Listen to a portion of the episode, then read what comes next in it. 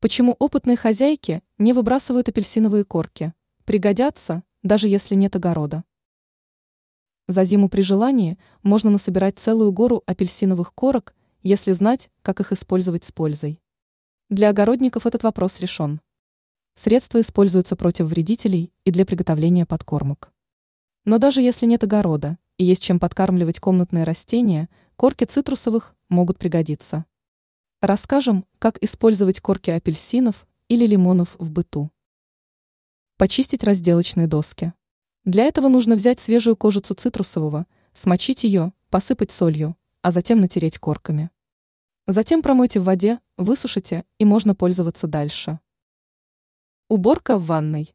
Посыпьте корку цитрусовых солью или содой и обработайте ванну, раковину или душевую кабинку. Уборка в доме.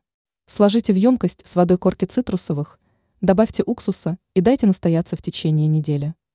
Потом останется перелить настой в емкость с пульверизатором, и можно будет использовать как чистящее средство. Говорят, что это натуральное средство обладает антибактериальными свойствами.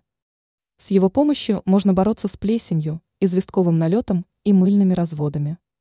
Вдобавок ко всему у состава приятный запах. Ранее мы рассказывали, почему хозяйки не хотят заводить денежное дерево.